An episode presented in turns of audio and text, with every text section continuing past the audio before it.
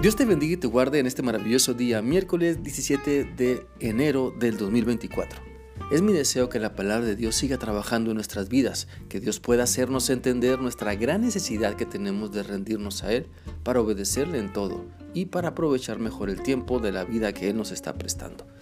Así que con esto en mente, vamos a continuar meditando en lo que la palabra de Dios nos enseña en el libro de Apocalipsis capítulo 11 y vamos a leer el versículo 19, el cual dice así.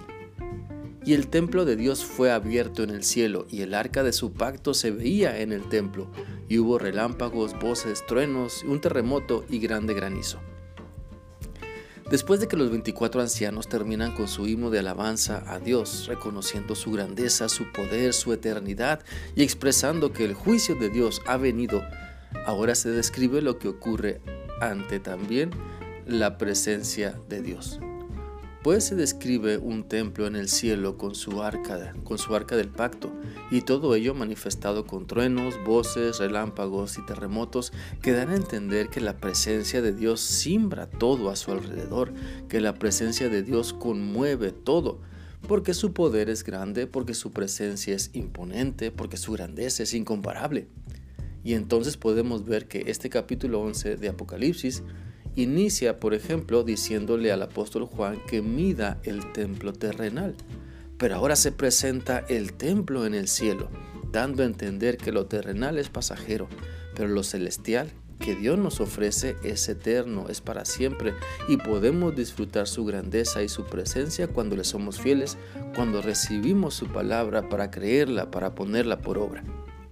Por eso, no nos conformemos con lo pasajero, sino busquemos atesorar lo eterno, que no se nos desvíen los ojos ni la mente ante lo material, que pareciera que brilla mucho, porque mejor es atesorar la vida eterna que Dios nos regala por medio de su Hijo Jesucristo.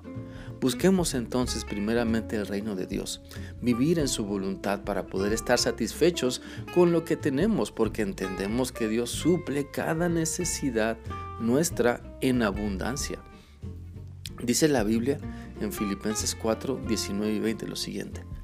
Por eso, de sus riquezas maravillosas, mi Dios les dará, por medio de Jesucristo, todo lo que les haga falta. Que todos alaben a nuestro Padre por siempre jamás. Amén. Espero que Dios abra nuestros ojos para que podamos darnos cuenta de todo lo que Él hace a nuestro favor que Dios despierte en nosotros la inquietud de conocerle más y experimentar su presencia para darnos cuenta de todo lo que Él sigue haciendo por nosotros y así responder en alabanza, responder en gratitud, responder en obediencia y fidelidad hacia Él. Te animo para que tengamos fe, no una fe pasajera, no una fe de domingo, no una fe temporal, sino que la calidad de nuestra fe sea buena que la calidad de nuestra fe demuestre que estamos dando mucho fruto y que dependemos totalmente de Dios. Por lo tanto, si Dios te permite ver lo que Él está realizando, alábalo y aprovecha para compartir con otras personas su grandeza, sus maravillas y tu testimonio de fe y transformación. Comparte cómo Dios también quiere que ellos sean salvos por medio de depositar su fe únicamente en Jesucristo. La presencia de Dios en tu vida debe moverte a ser fiel lo que Dios te revela y te deja ver por su gracia y misericordia, debes compartirlo, debes anunciarlo. No salgas a esconderte de la presencia de Dios, no huyas de su voluntad. Deja que Dios te muestre sus planes, deja que Dios te muestre sus propósitos para que puedas entender mejor tu papel en tu matrimonio, en tu familia, en tu comunidad, en tu iglesia. No te cierres a conocer mejor a Dios. No te cierres a una vida religiosa nada más. No te cierres a pensar que ya lo sabes todo o que ya has leído la Biblia suficientes veces o que sabes de memoria algunos pasajes.